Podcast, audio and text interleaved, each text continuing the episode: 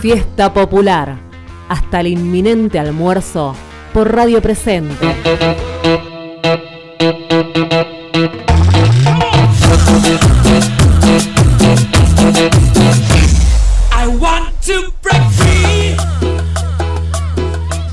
Bueno, y volvimos brevemente.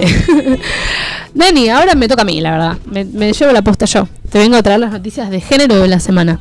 ¿Vamos a seguir hablando de Chile? Vamos a seguir hablando de Chile principalmente y después, bueno, viraremos para otros lados. Pero vamos a seguir hablando de Chile principalmente. Bueno, ayer, el viernes 25, hubo un montón de marchas y panuelazos en todo Chile por parte de agrupaciones feministas que sobre todo denunciaban las violencias que vivieron en las manifestaciones populares, o sea, aparte de toda la, la población, las mujeres por sobre todo, ¿no? Entonces dice que se organizaron para marchar y manifestar su descontento, diciendo que no es no en cualquier momento, incluso con los milicos en las calles, ¿no? Esta fue citando básicamente lo que dijeron, ¿no? Eh, Francisca Rusque Pérez es periodista y activista del Libro de Chile y dice que no se están visibilizando las violaciones de los derechos humanos y que se desconoce el número real de las mujeres violadas por efectivos policiales. Y acá hablamos de eh, ya estuvimos hablando de todos los tipos de violencia por parte de eh, las, fuerzas policiales hacia el pueblo chileno, pero acá aparece una nueva instancia que sobre todo la sufren las mujeres, que es la de la violencia sexual, ¿no? Este, bueno, hubo un par de, redes así feministas, por ejemplo, Reisto y ahora feministas, em, dijeron eh, sobre las declaraciones de estar en guerra, eh, que es una frase que recuerda a los peores momentos de Chile, eh, en la última dictadura de, Pinochet. dice que es una frase que ya la habían escuchado y que por eso también genera tanto ruido, ¿no? El estamos en guerra, el, los buenos y los malos, toda esta situación. Este, y bueno, y también hablaron, mencionaron estas organizaciones en, esta, en esta denuncia por, por, visibilizar las distintas violencias sufridas, la de las organizaciones mapuches del sur del país, que conocen muy de cerca la represión estatal, ¿no? Esto es lo que veníamos hablando antes sobre las manifestaciones de por sí en Chile, eh, la, de la, eh, la, de la, población mapuche es una de las que más eh, ha sufrido la represión estatal. Dicen que, estas agrupaciones dicen que no hay ningún diálogo existente ni que va a haber entre ellas y el Estado, teniendo a los militares en las calles reprimiéndolos. Este, y bueno, y dice sobre todo que hay unas formas de violencia sexualizadas por parte del terrorismo de Estado, ¿no?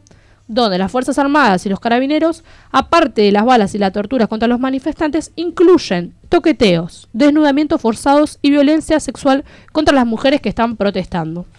¿No? Eh, sobre todo esto que te venía diciendo, ¿no? Como que tratan de mostrar que aparte de todas las violencias, encima las mujeres, eh, y también explica, por ejemplo, eh, las estudiantes, les levanta la pollera y demás cosas como algo, nada, como una forma de, de, violencia no, una impunidad total. Hacemos lo que queremos. Sí, ya están haciendo lo que quieren, pero aparte denuncian algo que yo no sé, por ejemplo, eh, en épocas de dictadura, que tanto se podía visibilizar también esta violencia, aparte de la tortura y la represión, encima la violencia sexual que sufren las mujeres, ¿no?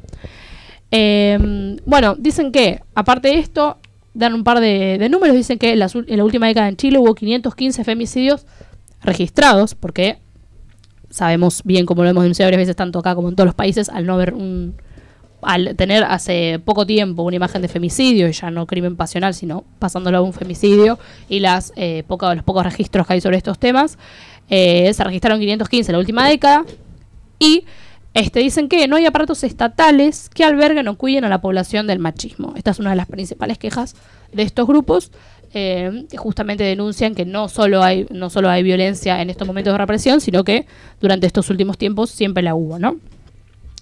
Y algo más importante para mencionar es que Franco Fuica, que es presidente de la OTD, que se trata de, trata de visibilizar el, colectivo de las personas LGBT, eh, dice y denuncia que se cree que en estos asuntos, es decir, digamos, de, reclamos bien populares, al colectivo no le importan estos asuntos, se dice. Y él lo que principalmente trata de em, exponer es que ellos, como colectivo, han logrado varios cambios sociales, en los últimos años, eh, tanto plano legislativo como social, que justamente ellos tienen un recorrido y, un peso en lo que son eh, reclamos sociales y que lo que está pasando hoy en Chile es un reclamo social.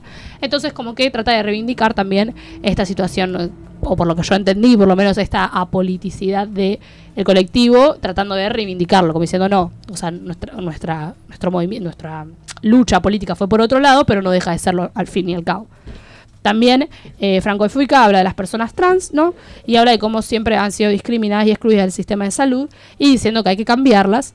Este, y justamente que ahora en este plano de reclamo social eh, no hay que dejar de visibilizar estas, eh, estas personas. Básicamente con eso creo que cerramos con Chile por el momento, por lo menos por 15 minutos. Por un ratito. Por un ratito, sí. Y ahora tengo que hablar de lo que pasó la semana pasada, que fue el Día de la Madre. Eh, ¿Saludaste a tu madre? Por supuesto, compartí el día con ella. Muy bien. Bueno, el equipo ELA, que es una organización feminista, independiente y sin fines de lucro, habló sobre el debate y sobre, bueno, a partir de que algunos candidatos saludaron por el Día de la Madre, acá está pasando algo en el piso que me está desconcertando, pero eh, se quejaron ante las propuestas de los seis candidatos varones eh, y siete mujeres presentaron las suyas, ¿no? Porque dice justamente que eh, este supuesto Día de la Madre hegemónico que hemos eh, festejado durante tantos años eh, visibiliza otras maternidades, pero por sobre todo que todas las maternidades no son iguales porque tienen derechos distintos, ¿no? Y un par de testimonios, ¿no? Se hizo em, como una... exp- expusieron un par de, eh, de maternidades como distintas a la que uno... digamos a la mayoría, que justamente tiene distintos derechos, ¿no? Dice, por ejemplo, Ni- Nickel Vázquez es una mujer trans que materna a su hijo de 5 años y dice que la justicia falló a su favor por primera vez en una sentencia que le había negado antes, sin argumentos, la tenencia de su propio hijo, ¿no? Dice justamente que la identidad de género no condiciona la elección de maternar a ninguna mujer trans y que por eso es importante que haya políticas que las tengan en cuenta.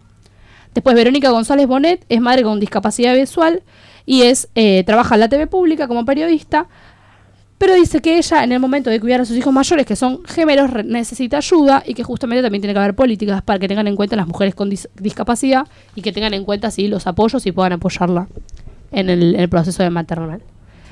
Después, eh, Lidia Díaz, que es madre monotributista, dice que hay miles de trabajadoras independientes y que necesitan los días de licencia para maternar y que eh, por la ley no les corresponde ningún día, entonces también denuncian esto y lo importante es modificarlo en el tiempo. Y después, eh, Armajul dice que es madre no gestante de trillizos hace 13 años y que cuando nacieron sus hijos eh, no, o sea, necesita- no contaba con los días eh, de licencia para maternar debido a que la ley de contrato de trabajo eh, que rige las licencias de las personas en relación de dependencia dice que eh, no contempla las familias LGBT eh, y ella propone justamente una licencia para las madres no gestantes, ¿no? Básicamente esto iba con la consigna de que, porque todavía somos muchas las madres que como mujeres las seguimos pariendo, ¿no? Básicamente era esto también, visibilizar, eh, o sea, a raíz del debate, que eh, no se tienen en cuenta maternidades distintas, o se nombró así por arriba el Día de la Madre, y entre todas las propuestas, ellas les pareció importante res- resaltar estas que no, que no habían estado presentes.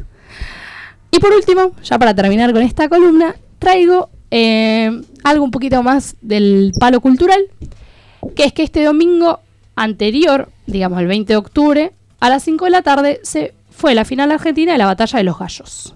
¿no? Eh, los jurados expertos eran de Toque, Woz y Asino. Eh, pero lo novedoso de esto es que en la final tuvo por primera vez dos mujeres entre sus 16 finalistas, ¿no? Y traemos acá un, como una anécdota que es que Rosario Flores, la cual será su alias es Roma, eh, fue como la gran revelación de la noche, ¿no? Este, y venció a Dosser, que, es que fue campeón de 2018, pero sobre todo el debate que tuvieron fue sobre la despenalización del aborto, lo cual fue simpático en algún punto. Este chico era pro vida, ella estaba a favor y tuvieron como un par de... eh.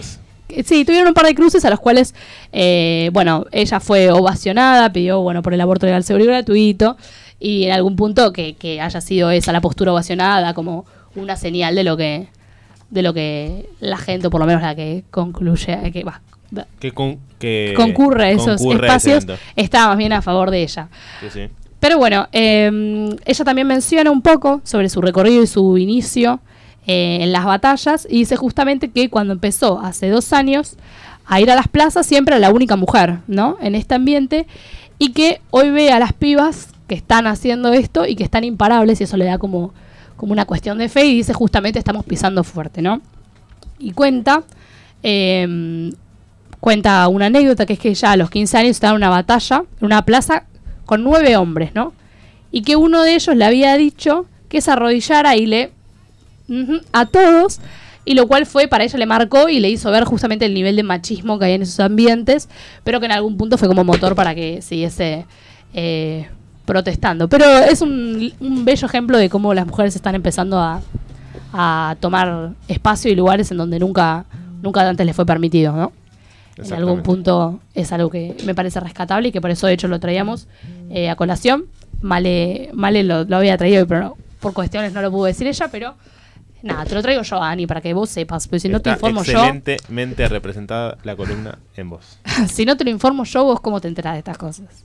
Si no es por vos, calculo que por nadie. Por eso, entonces lo tenía que traer a todos modos. Así que ahora sí, nos vamos a, a una breve pausa.